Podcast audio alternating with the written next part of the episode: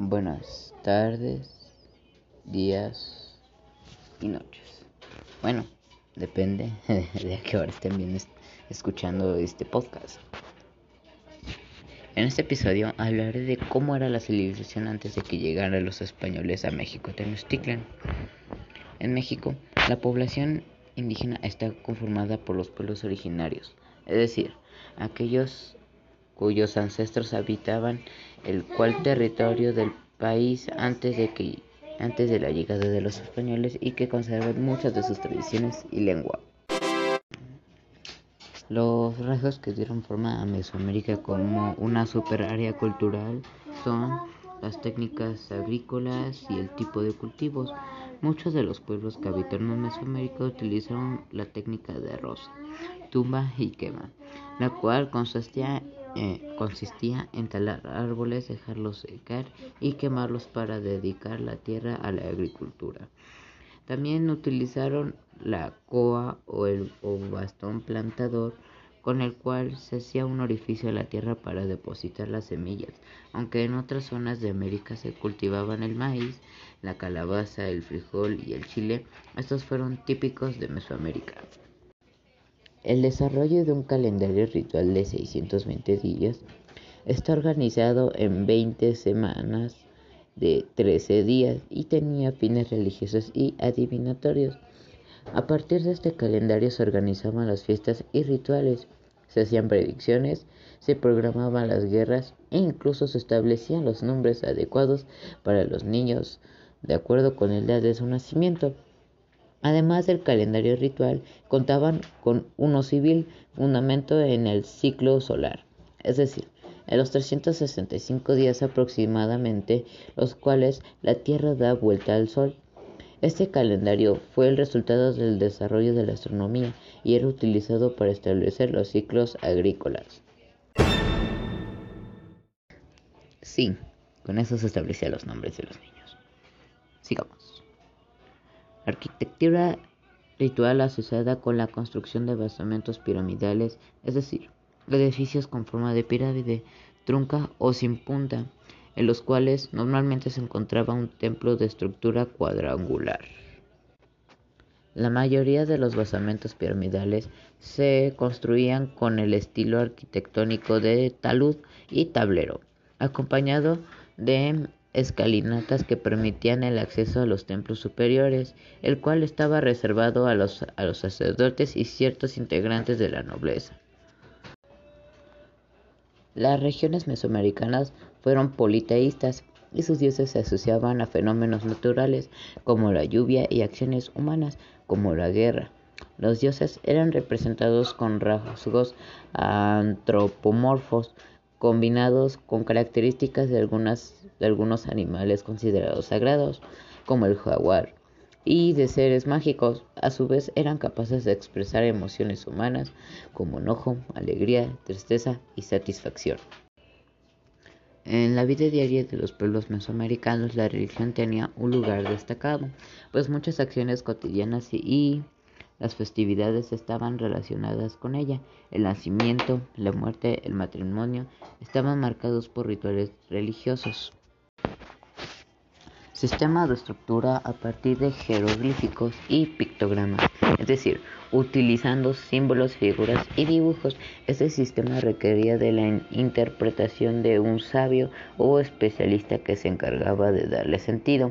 La estructura solía plasmarse en estelas, monumentos de piedra tallada, pinturas, murales o en códices.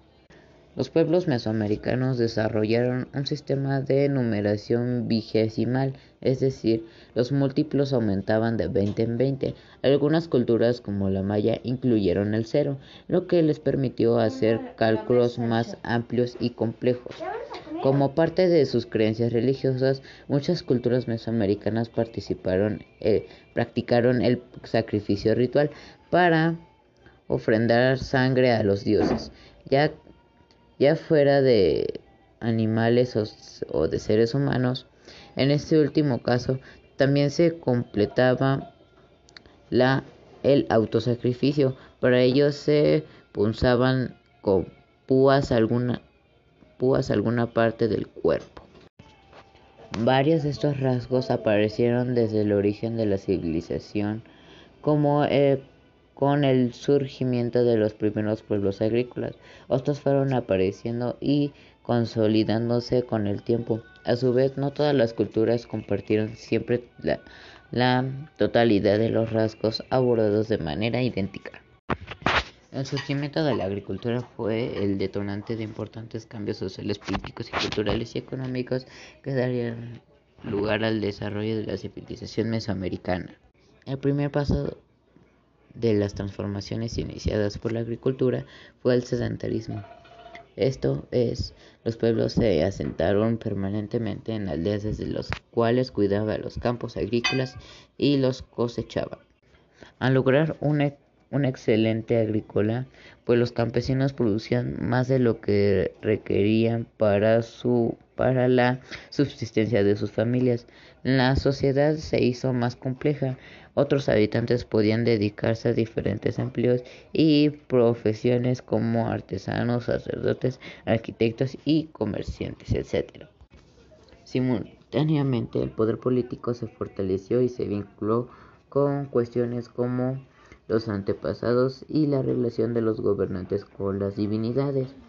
A su vez, la religión fue incorporando nuevos dioses a los rituales, ganaron en complejidad.